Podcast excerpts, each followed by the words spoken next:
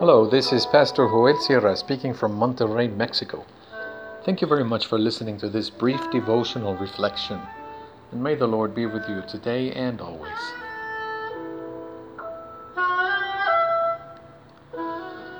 The distinctive mark.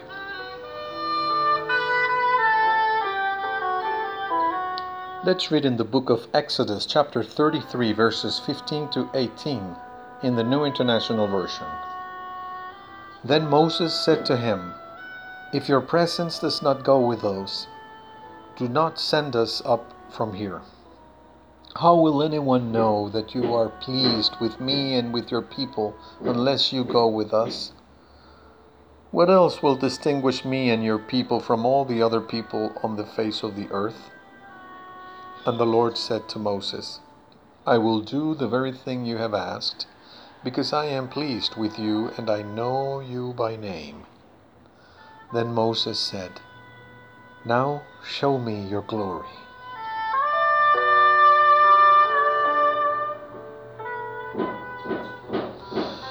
In this brief moment of prayer, let's try to be at peace. With each breath, let us think of the goodness of God. Let's try to make a let's try to take a deep breath. Let's look for a beautiful detail, a color, a flower, a shape, a horizon. Let us be silent to listen carefully. The noise of the street, a bird, the water from a fountain, music in the distance. Feel the contact of your skin with something you can touch. The table, a chair, a piece of wood, a book, even our clothes. This exercise places us where we are. Being in this place and in this moment is a unique experience. By the Holy Spirit, God is also here with us, and we must be aware of this constant presence by our side.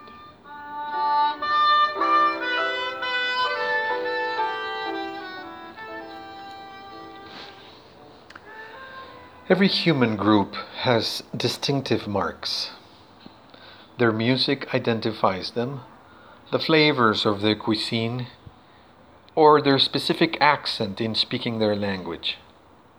In the case of the children of Israel, the mark that would identify them would be the presence of God.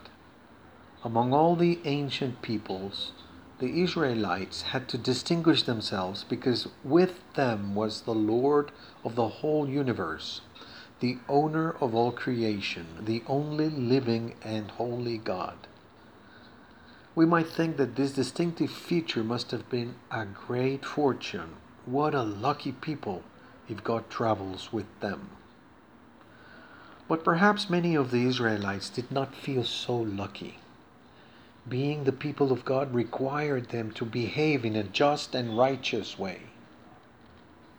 The other peoples had many gods, and these gods did not give them commandments of holiness and justice.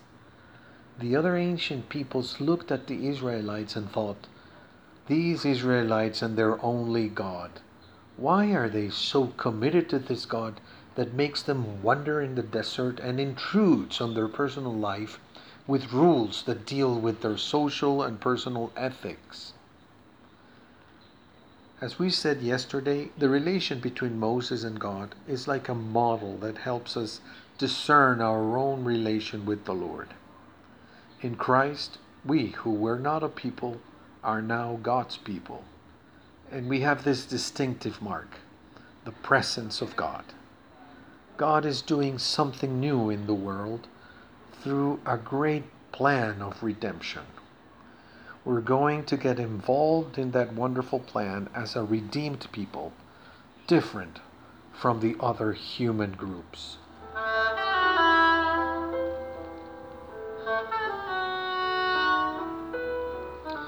Let's pray.